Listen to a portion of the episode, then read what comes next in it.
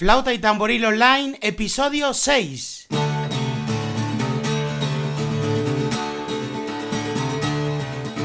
Hola a todos y bienvenidos a Flauta y Tamboril Online, el podcast dedicado a todo lo relacionado con el uso e interpretación de la flauta pastoril de tres agujeros y el tamboril.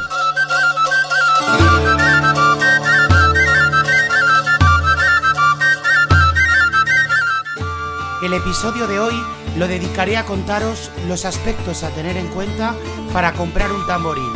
Soy Luis Antonio Pedraza, tamborilero y folclorista de Zamora y creador de contenidos sobre flauta y tamboril.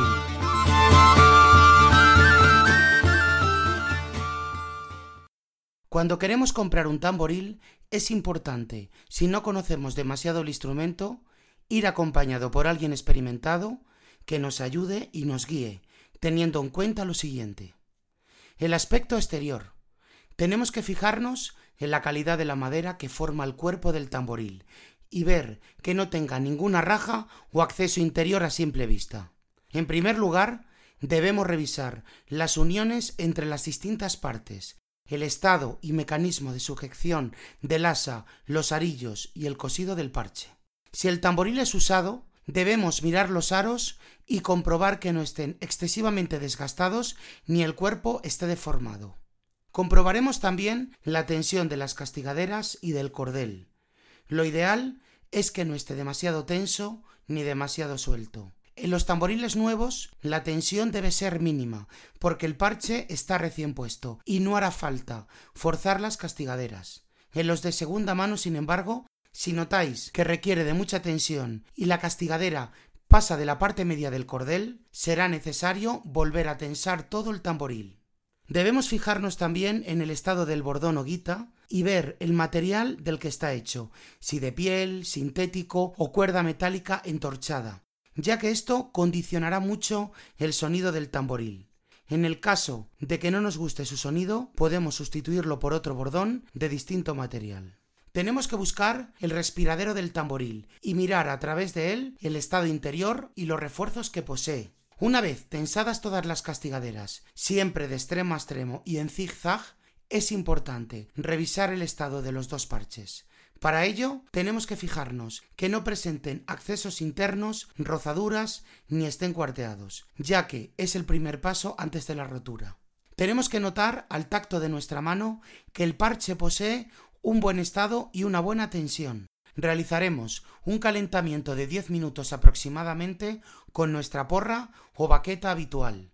Comenzaremos el calentamiento dando golpes sueltos al centro del parche, para así escuchar en primera instancia su sonoridad general. Después comprobaremos su sonido en los extremos del parche, notando el contraste con la parte central. Siempre en los extremos hay más tensión y en consecuencia suena siempre más agudo que en el centro. Luego probaremos también la consistencia del aro con algún ritmo combinado. En relación con la afinación, usaremos simultáneamente nuestra flauta de tres agujeros. En principio, la más usada será la afinada en La.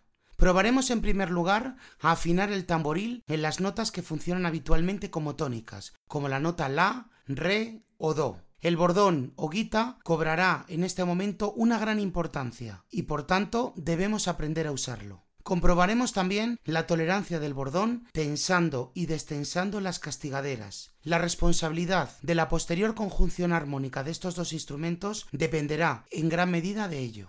El tamboril debería asumir un margen de afinación mínimo de un tetracordo, desde un la hasta un re. Tenemos que ver cómo responde el tamboril tanto en pianísimo como en fortísimo. En fortísimo, ¿cuál es el punto en el que el sonido se afea? Tenemos que tener claro para qué queremos este nuevo tamboril, si lo usaremos en actuaciones musicales de interior o para la calle. Tras haber realizado estos ejercicios, deberíamos tener una idea general de cómo funciona el tamboril que vamos a comprar y como todo, existirá un inevitable periodo de adaptación al nuevo instrumento.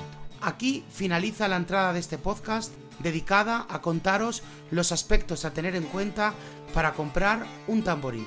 Quiero daros las gracias por estar ahí, por vuestro apoyo, por vuestras valoraciones 5 estrellas en iVoox y espero vuestros comentarios y sugerencias en info arroba luisantoniopedraza.com. Sed muy felices.